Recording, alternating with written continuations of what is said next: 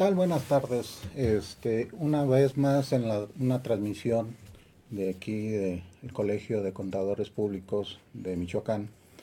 Eh, se llama este programa Generando Valor, dándole las gracias a, a nuestro presidente Roberto Carlos Estrada Zavala, así como también al periódico Provincia por este espacio que nos brinda para poder dar este, a conocer las actividades propias que realiza el colegio, dando la capacitación a los servidores públicos y a sus agremiados para poder estar al día en todo esto. Este día nos, nos complace este, eh, presentar al licenciado Jonathan Osvaldo Ruiz Barriga, este, el cual va a ser uno de los ponentes en, un taller que vamos a tener el, próximo viernes 26 de agosto en un horario de, de 4 de la tarde a 9 de la noche y el día sábado de 9 de la mañana a 14 a, 2 de la tarde.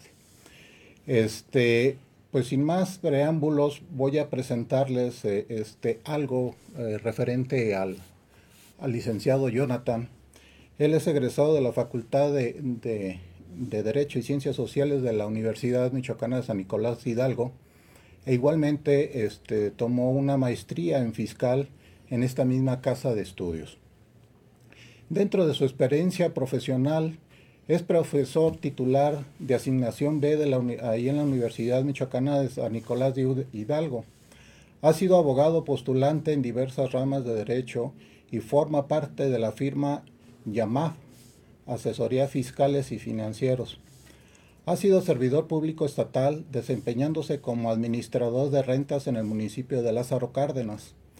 Ha sido eh, servidor público en el municipio de Morelia de Michoacán, primero como jefe de la unidad técnica de la Tesorería Municipal, se desempeñó como coordinador de la oficina del Tesorero Municipal de Morelia, fue secretario técnico de la misma y actualmente es el director de Asuntos Administrativos y Legales del Ayuntamiento de Morelia.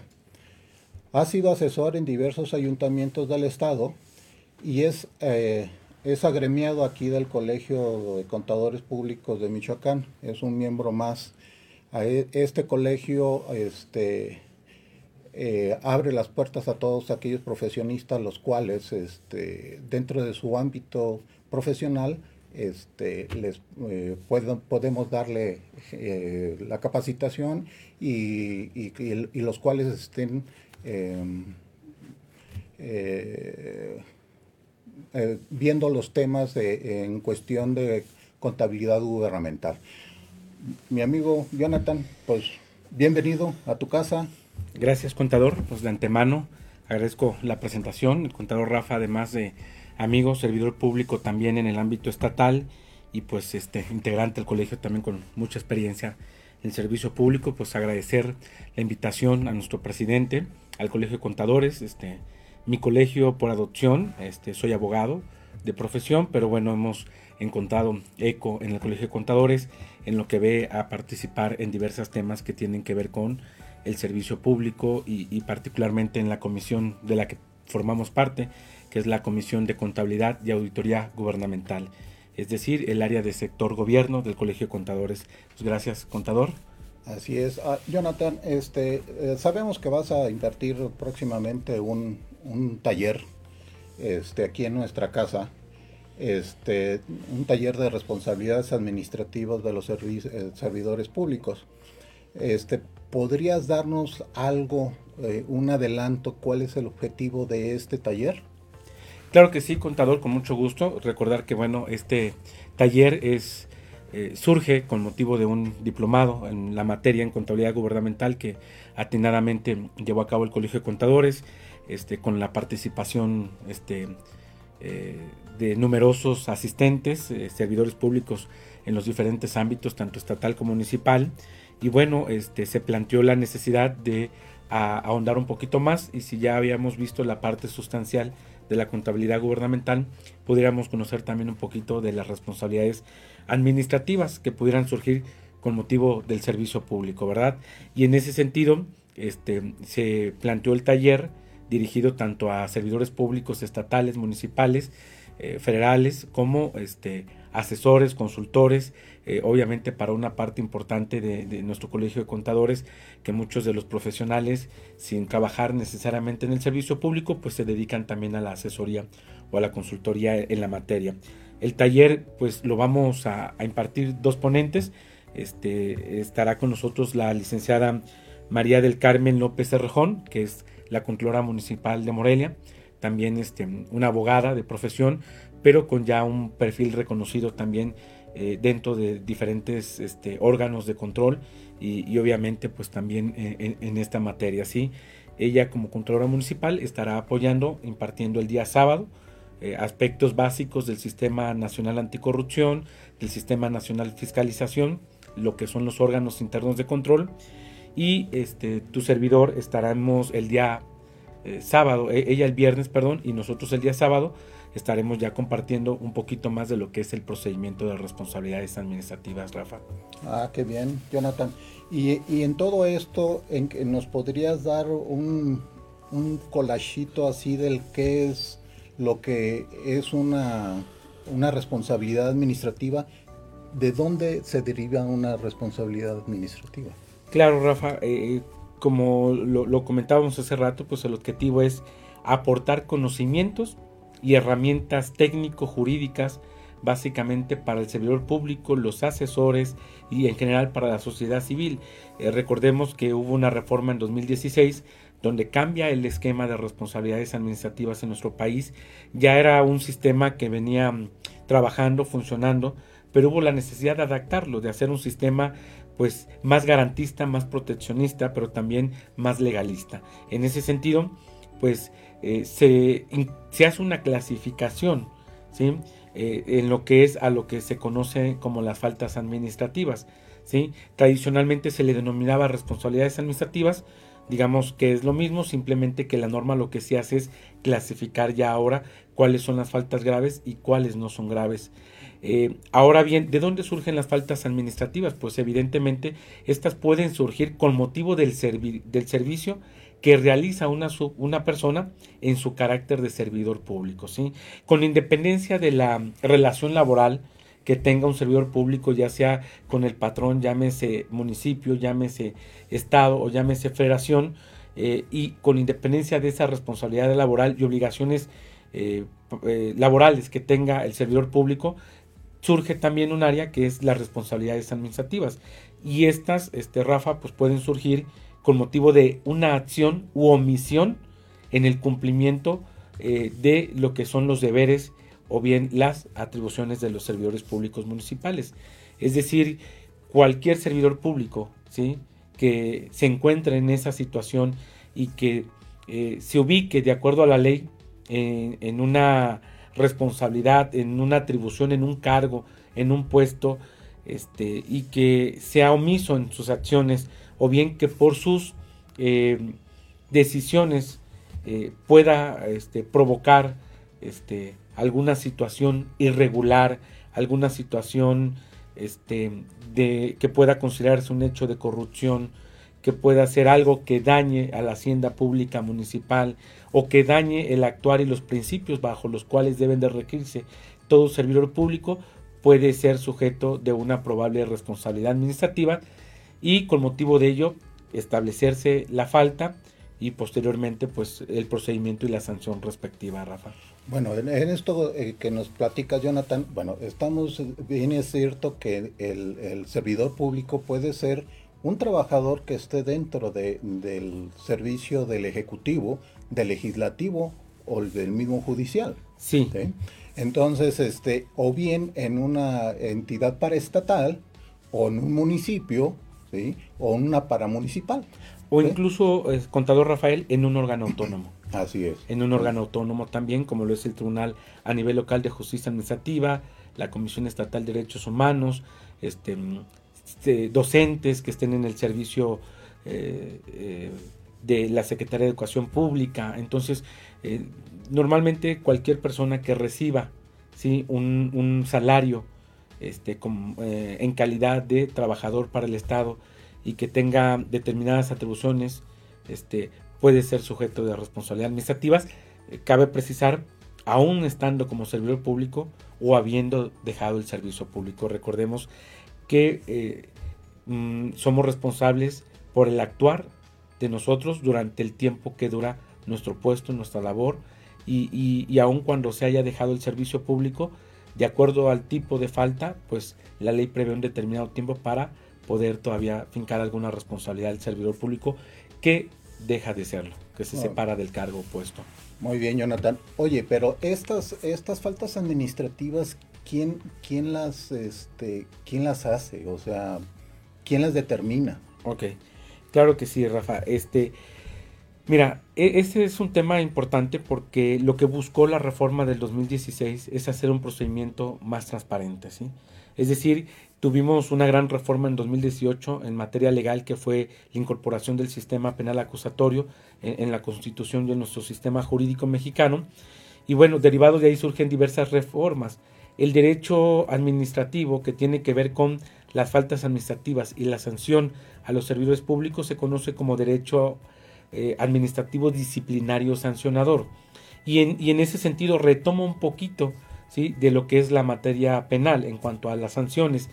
Y eh, en este contexto es que eh, la forma en la que se integra ahora los órganos internos de control, que vienen siendo eh, las contralorías, que comúnmente llamábamos contralorías estatales, municipales o la Secretaría de la Función Pública, digamos que se actualiza y, y, se busca perfeccionar incorporando tres figuras jurídicas, una autoridad que investiga, una autoridad que sustancia el procedimiento y una autoridad que resuelve, dependiendo eh, eh, eh, qué tipo de falta sea al final. Si es grave o no es grave, de eso va a depender cuál sea la autoridad resolutora.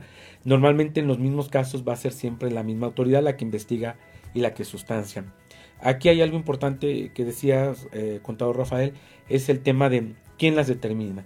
Primero, en materia de responsabilidades administrativas tenemos dos vías para que se inicie una investigación y esto es primeramente de oficio, cuando la autoridad, el órgano de control interno en sus facultades de supervisión de control realiza las auditorías pertinentes o bien recibe alguna denuncia por algunos probables hechos, eh, situaciones o circunstancias que pudieran ser irregulares, que pudieran provocar un daño, un daño al erario o que pudieran considerarse hechos de corrupción. La reforma del 2016, con independencia de, imponer falta, de clasificar faltas, busca sancionar severamente lo que es la corrupción. Es, es, decir, dentro de todo ese esquema de combate a la corrupción, tanto en el servicio público como en el sector privado, se incorporó precisamente en esta reforma eh, faltas, incluso en materia penal, delitos muy específicos que tienen que ver con hechos o actos de corrupción de los servidores públicos. Una vez que está la denuncia del ciudadano, o bien de oficio la autoridad comenzó, comenzó auditorías, procedimientos y descubre alguna situación que pudiera considerarse como falta administrativa, entonces comienza la investigación pertinente con la autoridad investigadora. Una vez que éste investiga, que es como una especie de ministerio público, eh, determina si hay elementos y elabora un informe de presuntas responsabilidades. Este informe de presuntas responsabilidades lo que hace es clasificar precisamente la falta, establecer el tipo y en su caso, exacto, determinar si pudiera haber un probable daño al erario público. Y posteriormente de ahí pues se turna la autoridad sustanciadora para que siga el procedimiento y de la autoridad sustanciadora que es básicamente una autoridad receptora de pruebas y, este, y aclaraciones y justificaciones se turna en su caso ya a la autoridad resolutora, dependiendo qué falta, es, si es grave o no grave. Ok, entonces, a ver, poniéndole nombres a cada uno de, de, los entes que participan en esto, estamos hablando de que, bueno, entonces las investigadoras es la Auditoría Superior de Michoacán. Pudiera ser. Los órganos de control interno de, del Estado o también de los municipios. Así es. Entonces, estas, estos entes son los que hacen las, las veces de agente del Ministerio Público, como tú lo dices, ¿no? Ellos ya en todo caso, en su investigación, ¿sí? de la, en la auditoría, ya ellos a dónde mandan estas observaciones, o sea, alguien tiene que darle la resolución. Claro, e, en el caso de fiscalización, cuando estas ya no son solventadas y se presume que hubiera una, una probable falta administrativa, pues dependiendo del tipo de falta. Este, pueden turnar al órgano de control interno municipal este, en caso de que fuera una falta no grave o bien al tribunal administrativo cuando se trate de, faltas graves. Aquí hay que resaltar algo, siempre que se trate de faltas administrativas graves, estas se van al Tribunal de Justicia Administrativo. Y cuando sean faltas administrativas no graves, quien resuelve será el órgano de control interno.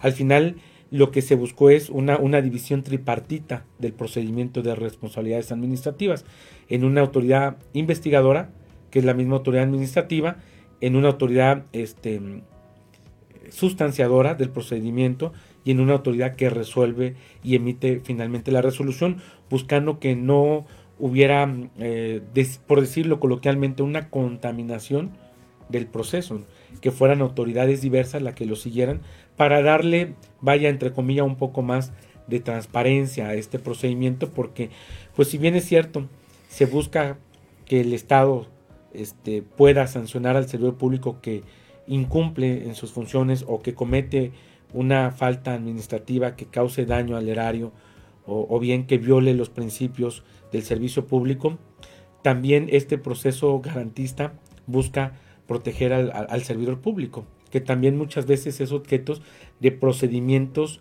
viciados, procedimientos ilegales, donde no se respetaban sus garantías y que muchas veces resultaban, y, tú debiste haberlo contador con la experiencia que tienes en el servicio público, este, procedimientos más bien este, a modo de juicio político, ¿no?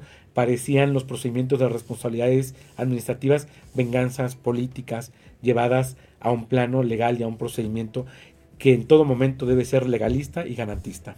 Eso sí, Jonathan. Bueno, esto muchas veces, este, eh, ¿cuántas veces no se ha visto que sale en gobierno y, casi casi hay una cacería de brujas en, al, al, gobierno saliente, ¿no? Ya fuera municipal, estatal o quien fuera, ¿no? Entonces, con esto nos garantizarían ya una, una este, forma de calificar estas faltas, este, ¿en base a qué? Sí, en base, eh, obviamente, a la investigación, la, la, propia ley establece que toda investigación debe ser de manera objetiva, ¿sí? Y que esta, esta investigación debe de recabar las evidencias suficientes, evidencias que estén vinculadas a un actuar o una omisión del servidor público que puedan acreditarse durante el procedimiento, que la autoridad investigadora acredite que sí existe esa falta, y, acreditarlo no es solamente el dicho de una persona o de un servidor público o, de una denuncia ciudadana, es que haya los elementos probatorios.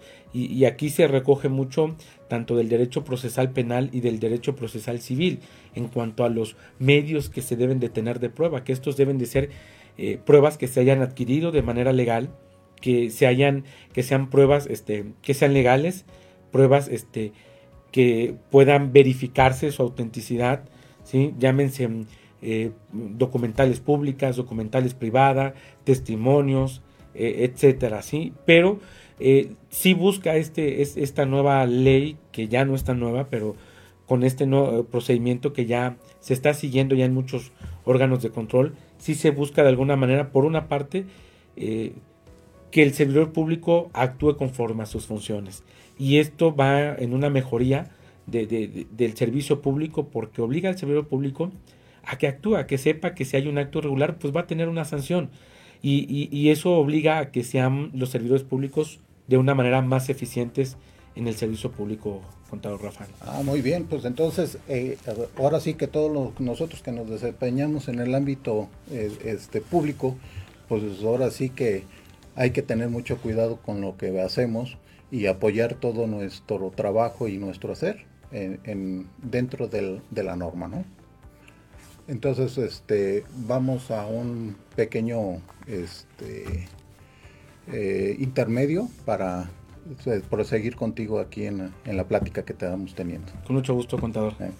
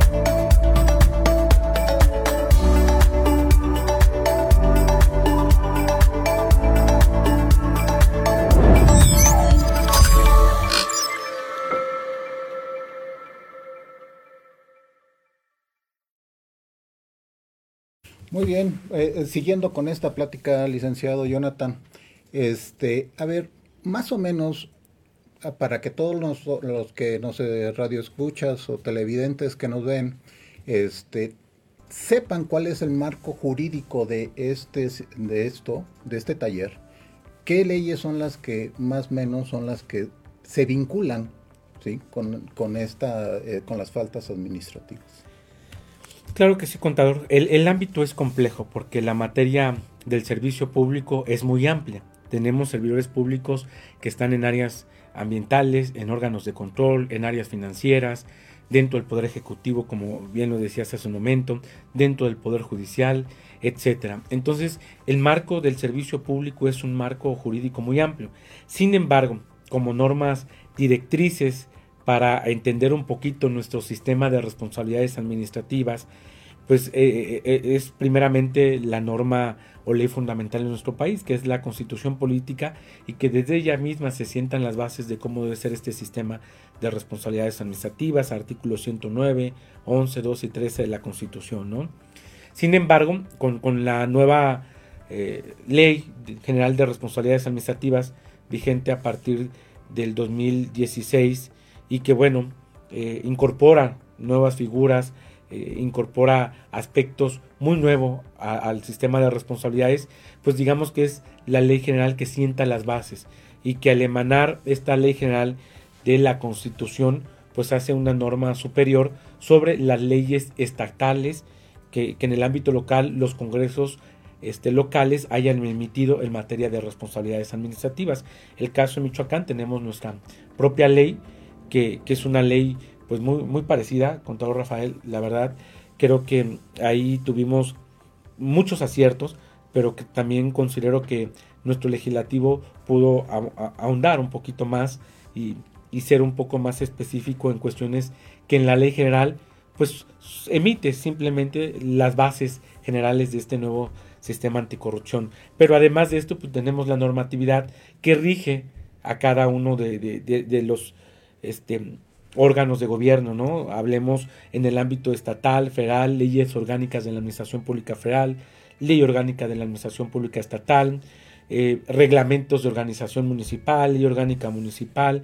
Entonces, el marco jurídico básicamente es amplio, pero en materia de responsabilidades administrativas, eh, pues digamos que es la ley general, la ley local y sería la ley eh, federal del Tribunal de Justicia Administrativa y la ley local también que, rigen básicamente lo que es el procedimiento. Muy bien. Entonces, en todo, eh, eh, eh, imagínate cuántas leyes son las que intervienen. Imagínate todo este esquema para poder este, llegar a hacer y, fundamentar alguna, algún, alguna este, responsabilidad administrativa, ¿no? E, es muy complejo. Y muy desde, complejo. Desde, desde un inicio, desde la investigación de los órganos de fiscalización o bien de los órganos de control interno, es donde deben de empezar a fundar y motivar y documentar toda esa documentación, todos esos hallazgos que ellos tengan, para que vayan lo más robustecidas posibles a, al estudio ya de eh, uno como contador es el quien les determina. Claro. ¿sí? Y, ya en todo caso, la, cuestión legal de las faltas eh, del derecho, ¿sí? O legales, ya les corresponde a ustedes como abogados el fundar. Eh, es correcto la apreciación que haces, contado, porque eh, el, tema de las responsabilidades no viene nada más del inicio del procedimiento, viene desde el momento que se ubican hallazgos, observaciones, hechos, o circunstancias que pudieran constituir faltas administrativas. Desde ahí viene desde cómo se integra el expediente, desde cuáles son los elementos probatorios que tenemos, con qué se acredita y que la acción o omisión del servidor público esté ligada evidentemente a sus funciones o atribuciones. Eh, estoy convencido que el servidor público muchas veces eh, no comete las faltas administrativas con dolo y mala fe, muchas veces es el desconocimiento de la norma. Porque tenemos a servidores públicos, eh, imagina en el ámbito municipal, un servidor público en un área financiera, en una tesorería municipal, donde tiene que aplicar normatividad al recurso dependiendo si es federal, estatal o es un recurso municipal. Y tenemos que aplicar diferente normatividad. Entonces, pues obviamente al ser un bagaje muy amplio de normas jurídicas, pues resulta materialmente imposible que el servidor público conozca toda la norma que se debe aplicar. Imaginemos el caso de la materia eh, de contabilidad gubernamental. Imaginemos las leyes que hay en la materia. Imaginemos los acuerdos que emite la CONAC, eh, todos los documentos que forman parte de, este acervo de obligaciones que se deben de, seguir eh, en la materia contable pública. Y entonces eso es lo que lleva muchas veces a que el servidor público eh, cometa la, la, falta, ¿no? que sea omiso en algo o, tenga defecto en sus acciones como servidor por el desconocimiento de la norma. Entonces, con este taller lo que se busca es precisamente eso. Si bien no dar ese bagaje de norma especializada, sí, sí, mostrar al servidor público cuáles son las directrices por las que él se debe regir como servidor público y que van a ser en un determinado momento en donde se va a fundar el informe de presuntas responsabilidades para decir eh, en qué fue omiso o bien cuál fue la falta grave, si fue un desvío de recursos, un peculado, si fue un cohecho, si fue un tráfico de influencias, etcétera. En este, estos mismos hechos este, que tú nos estás platicando, eh, las faltas, las faltas graves y no graves, eh, las faltas administrativas y las faltas administrativas graves, este, están bien especificadas de qué, a, qué y qué componen, ¿no? Así es. Eh, se buscó con la norma, con esta, esta reforma del 2016, sí clasificarla. debemos ser precisos en que la norma no puede contener todas las hipótesis jurídicas o, las posibles circunstancias en las que actúa o es omiso un servidor público. Sin embargo, la norma es general y al ser general, pues como que se buscó que aglomerara precisamente eh, las conductas o omisiones más comunes en el servicio público. En este caso se hizo una clasificación de faltas no graves y una clasificación de faltas graves. Las graves, eh, contado Rafa, están más ligadas a un tema de un daño al erario público, ¿sí? están más ligadas al daño que se pueda provocar al erario público y a un tema que tiene que ver con el beneficio que se obtenga por parte del servidor público o bien a quien haya beneficiado. Recordemos que no solo los servidores públicos son sujetos de la ley de responsabilidades, sino que también el particular en sus relaciones o vínculos con el Estado, sobre todo cuando este es proveedor contratista, pues también se puede ubicar bajo los supuestos una falta administrativa grave. Eh, muchas veces eh, el, cohecho se da para el servidor público que recibe el beneficio, pero también para el particular que lo otorga. Y también las, las faltas administrativas están clasificadas también en función de quién las comete, si es el servidor público o si es también un particular, ¿sí? ya sea persona física o moral, y, y sea bajo la figura que sea en su relación o vínculo con alguno de los órganos del Estado. Muy bien, eh, licenciado Jonathan. La, la, cuestión en este sentido del, del, poder clasificar y el poder decir el, el, que si son graves, no son graves, eh, eh, siempre va para con la cuestión de una falta grave, el que tenga que haber un daño al patrimonio. En, en, muchos de los de las faltas administrativas graves, sí. El desvío de recursos tiene que ver con un daño al erario, el peculado, pero hay otros, eh, eh, otros este, faltas graves como lo es el cohecho, que no tiene que ver necesariamente con un, con un daño al erario, simplemente con una conducta del servidor público ¿sí? de actuar precisamente eh, bajo una circunstancia de corrupción, de recibir un dinero a cambio de favorecer, apoyar, este, brindar cierta información que de alguna manera este, pueda ayudar a agilizar trámites en el sector gobierno, por decirlo, por poner un ejemplo, digo, hay muchas circunstancias. O bien también el tráfico de influencias, que no necesariamente eh, eh, es, es propiamente un daño directo al patrimonio, sino el simple hecho de usar o abusar de los vínculos que pueda tener una persona física o moral con un servidor público y que él use su posición también para favorecer a alguien, pues eh, se considera un acto de corrupción. Lo que se buscó con, la reforma del 2016 no es solo castigar el daño al erario, sino también eh, derivado de, de vaya de, de lo corrompido que estaba el sector gubernamental, pues se buscó de alguna manera también sancionar severamente la corrupción, que no quedara sin castigo al servidor público que de manera indebida recibe beneficios o ayuda a otro a recibirlos, usando su figura de servidor público. Eh, porque recordemos que el daño que se cause al erario o, el daño que se causa al, eh, al Estado, pues es un daño también que se hace a la sociedad, ¿sí? Que, somos nosotros los que pagamos contribuciones y que pues lo menos que esperamos que con esas contribuciones que eh, muchas veces se paga eh, lo que es el, salario del servidor público, pues que actúen de manera legal y que siempre podamos acceder a mejores servicios públicos de calidad y, evitar precisamente la corrupción, porque eh, si yo voy a hacer un pago, un trámite, pues tiene que ser gratuito, tiene que ser eficiente y el servidor público está obligado a hacerlo sin necesidad de recibir una dádiva, un beneficio, un regalo o algo que, pudiera darle el contribuyente. Y con eso se busca hacer más eficiente la administración pública. Es uno de los objetivos. Qué bueno, pues, es que, bueno, ya con esto el tema eh, eh, se amplía, porque también en todo caso estamos hablando de que de las adquisiciones que, tiene el gobierno estatal o o el municipal o cualquier ente público, este, pues también puede haber actos de corrupción.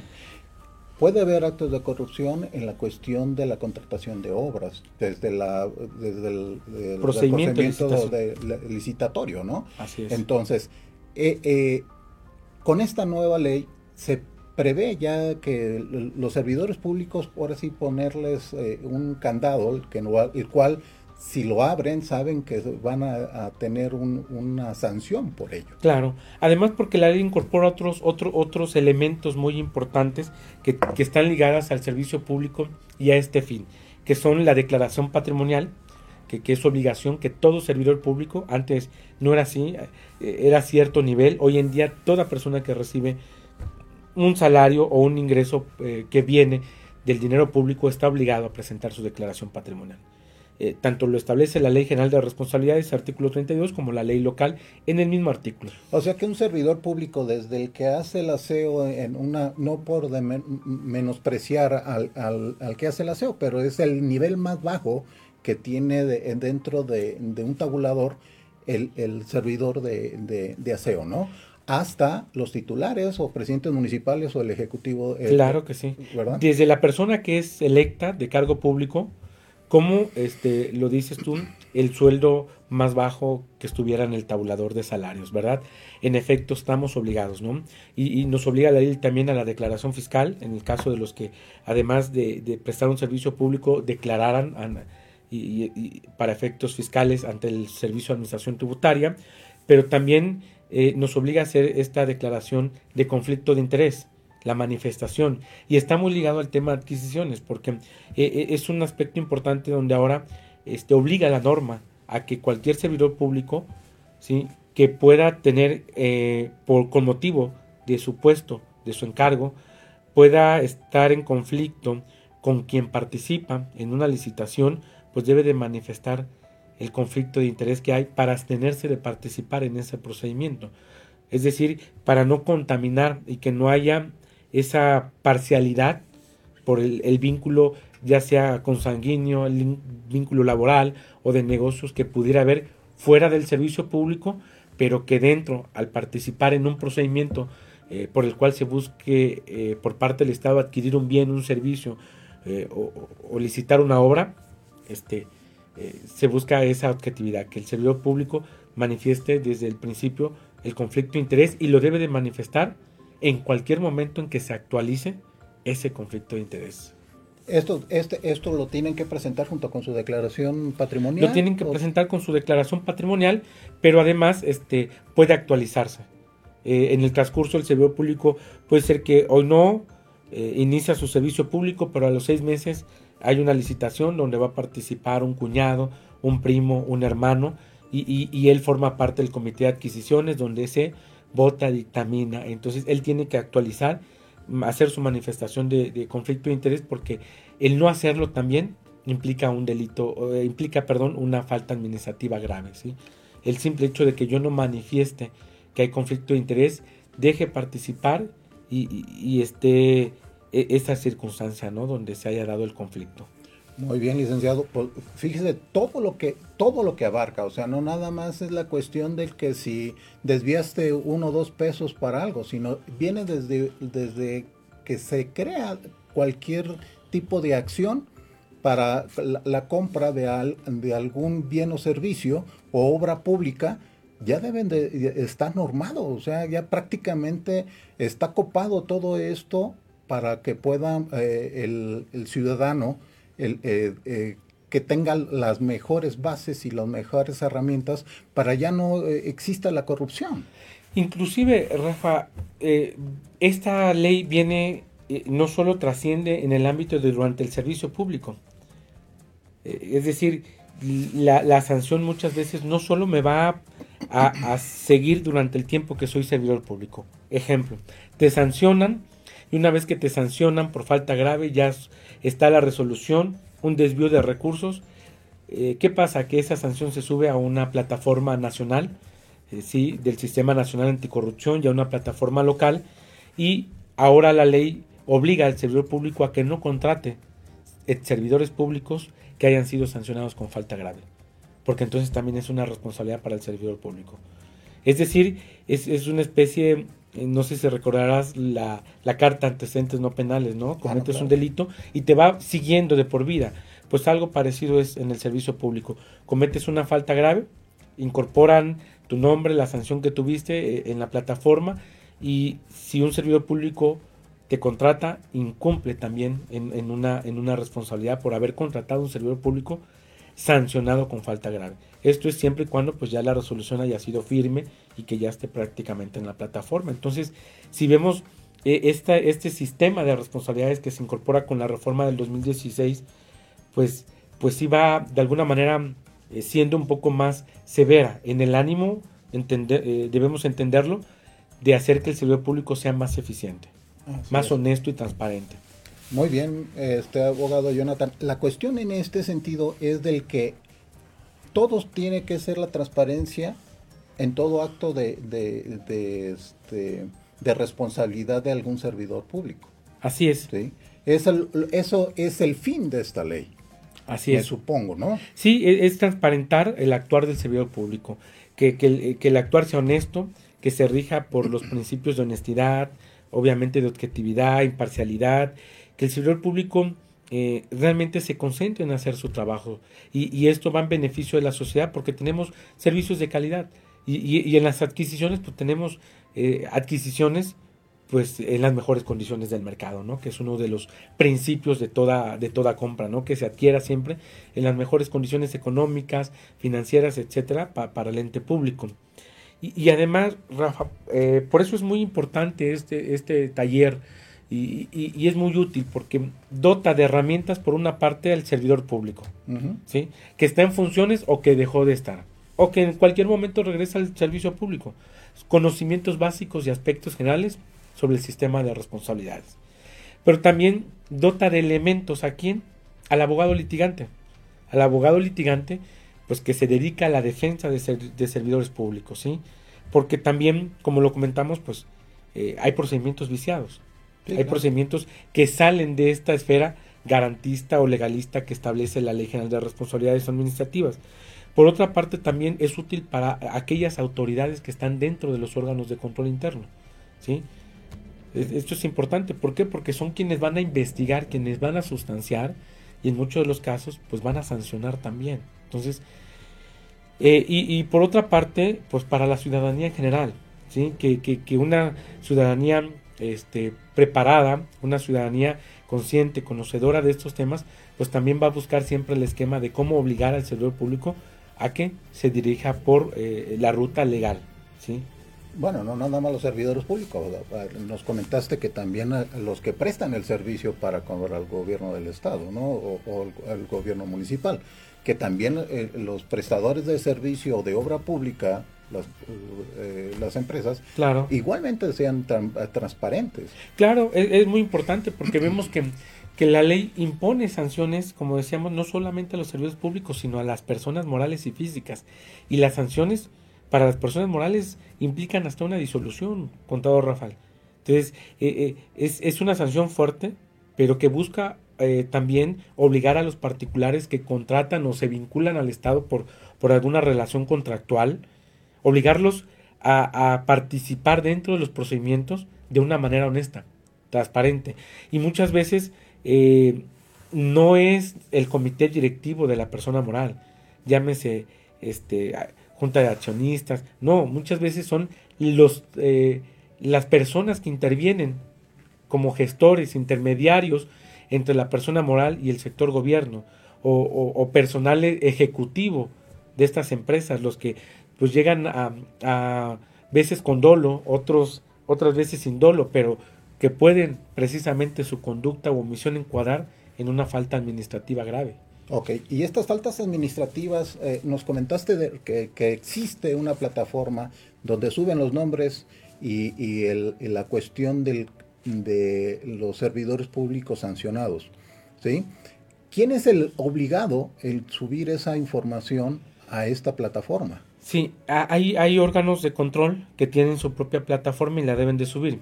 Y por otra parte, pues tenemos el Sistema Nacional Anticorrupción, que, que a nivel nacional opera esta plataforma y, y, a nivel local debiera de estar operando una plataforma eh, similar.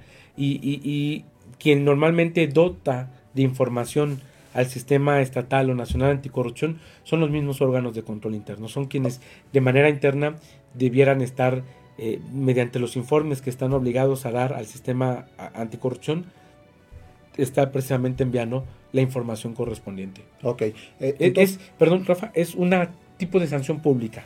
Ok la cuestión es de que, bueno, eh, no nada más yo creo que los órganos de control, sino también los sistemas este, de fiscalización, ya sea nacional o estatal, eh, están obligados a subir eh, esta información de, los funcionarios públicos este, sancionados, ¿no? Mm, ellos, ellos, su función llega hasta el momento donde emiten su informe y determinan si hay faltas administrativas graves o no graves. Si los órganos de fiscalización detectan graves, lo mandan al tribunal. Si no son graves, suelen mandarlo al órgano de control interno. Sí, pero a la plataforma, entonces también está obligado el Tribunal de Justicia Administrativa subir esa información de, lo, de Sí, alimentan, forman parte del sistema estatal anticorrupción y del sistema nacional anticorrupción y obviamente ellos también eh, tienen que emitir reportes al sistema estatal y nacional anticorrupción. Wow, que pues qué bien, eh, pero en todo caso, eh, dentro de todo esto, eh, eh, no sé si exista eh, cuando vamos a, solicitar trabajo como funcionario público, este, hablando de funcionario público, todo aquel que, trabaja dentro de un ente público este, o servidor público. Entonces, este, debería yo creo que ah, armonizarse y hacer algo ah, al respecto de que cuando llevas tu solicitud de empleo vaya junto con una carta del que no está sancionado, ¿no? Así es, es, luego la que eh, cuando se tramita en el servicio público una carta, eh, la llaman de liberación en algunos lugares, en otras son cartas de que no tienes alguna responsabilidad administrativa o fuiste sancionado. En efecto, esto debiera ser ya, ya un tema este, que debiera acompañar, ¿sí? O, o, por lo menos la manifestación bajo protesta, sí, ¿verdad? Obligar al servidor público a lo que manifieste y obviamente pues ya el órgano de control interno en, su, en sus funciones de supervisión pues, podrá supervisar, pedir la información correspondiente. Validar esa información. Validar esa información. Que, proporciona el, el, servidor público. Exactamente. Muy bien, Jonathan. En todo caso, eh, este, dentro de todos estos aspectos relevantes de la auditoría pública y sus procedimientos, entonces eso quiere decir que va a llegar al término de poder determinar sus sanciones. Así es. ¿Verdad?